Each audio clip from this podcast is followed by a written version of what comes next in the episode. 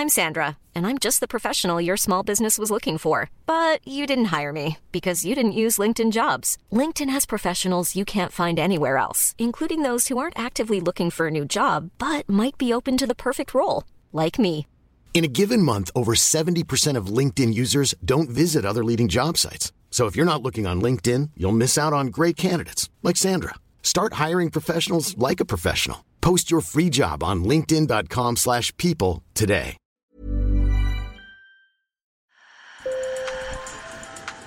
Bonjour. Hello. Hola. Marhaba. Sur le fil, Le podcast d'actu de l'AFP. des nouvelles choisies pour vous sur notre fil info. Ce dimanche 5 février, c'est la journée de prévention du suicide. L'un des outils clés du dispositif, c'est le numéro national d'écoute pour ceux qui souffrent, le 3114. La prévention, elle concerne aussi celles et ceux qui côtoient des personnes en souffrance. Que faire quand un proche nous dit qu'il en a marre, que la vie ne vaut pas la peine d'être vécue? Pour cet épisode de Sur le fil, j'ai interviewé le psychiatre Pierre Vandel. Il travaille à l'hôpital de Besançon et a écrit un livre pour tous ceux qui veulent aider. Il s'appelle Suicide, comprendre, repérer, agir aux éditions Le Coudrier. Sur le fil. On essaie euh, de distinguer le suicide de euh, cette notion de mort pour euh, aborder le suicide sous l'angle de la souffrance, qui finalement, quand on est aidant, dans une position d'aidant, est quelque chose qui est assez naturel d'aider quelqu'un face à sa souffrance. À notre échelle, comment peut-on agir? Je pense que dans un premier temps, il faut être sensibilisé aux signes de pouvoir se dire que euh, des modifications de comportement, des signes tels qu'un amaigrissement, une euh, diminution des activités, une perte d'appétit, un sommeil moins bon, euh, peut être le reflet d'un mal-être et donc d'une souffrance. Et déjà, cette première étape de repérer chez l'autre l'existence d'une souffrance est bah, la première démarche de prévention que tout un chacun peut faire.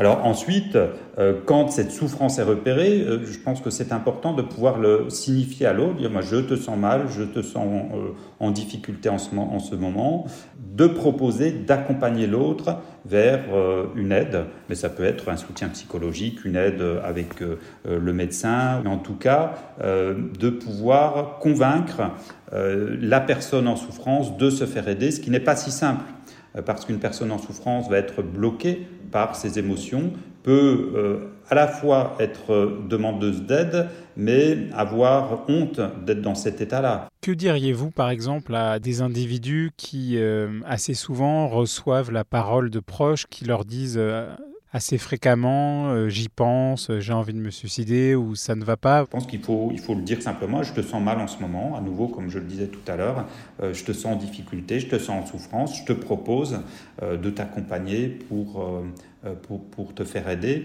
en tout cas, à chaque fois, ne pas banaliser et valider la souffrance de l'autre pour montrer qu'on a perçu ce mal-être.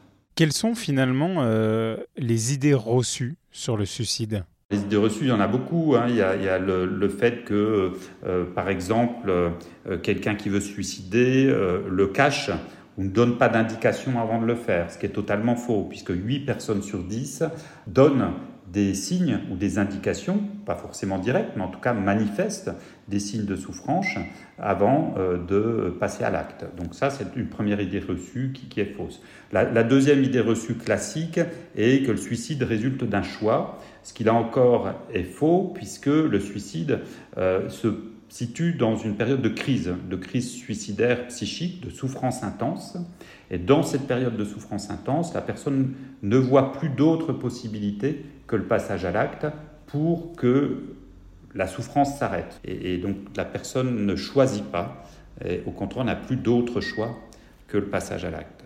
Et puis il y a aussi euh, des notions euh, qui sont très très euh, délétère. Par exemple, que pour se suicider, il faut être courageux, qui là encore est un jugement de valeur. Hein. Pour euh, se suicider, il faut être désespéré, il faut être en grande détresse, mais ce n'est pas du tout une notion de courage ou de lâcheté. Ça n'a absolument rien à voir. Quand quelqu'un met fin à ses jours, sa famille, ses amis sont profondément traumatisés par une disparition soudaine. Le deuil par suicide est source d'une souffrance extrême, avec une incompréhension aussi, une culpabilité dans, ce contexte.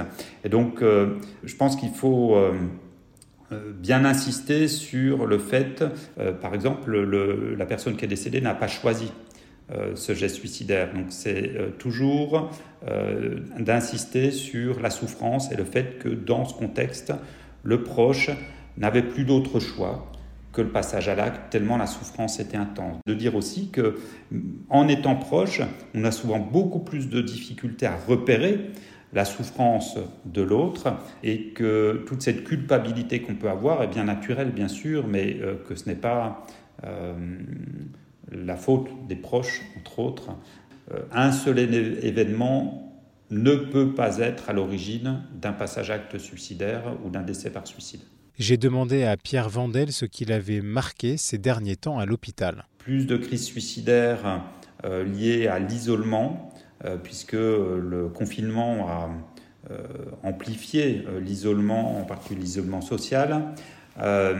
et, donc générer un mal-être euh, plus, plus important. Et puis, ce qu'on voit aussi aux urgences, mais qui est euh, euh, validé hein, au, niveau, au niveau national et euh, la souffrance des jeunes avec euh, des passages aux urgences de jeunes de moins de 15 ans, ce qui était quand même peu fréquent auparavant. Chaque année en France, environ 9000 personnes mettent fin à leur jour. Notre pays présente l'un des taux de mortalité par suicide les plus élevés d'Europe. Le suicide est la première cause de mortalité chez les 25-34 ans et la deuxième chez les 15-24 ans après les accidents de la route. Ce sont des chiffres qui, qui pour lesquels ces programmes de prévention sont indispensables et nécessitent que chacun soit acteur à son niveau euh, pour euh, participer à la prévention au niveau national. Des formations de prévention au suicide existent en France.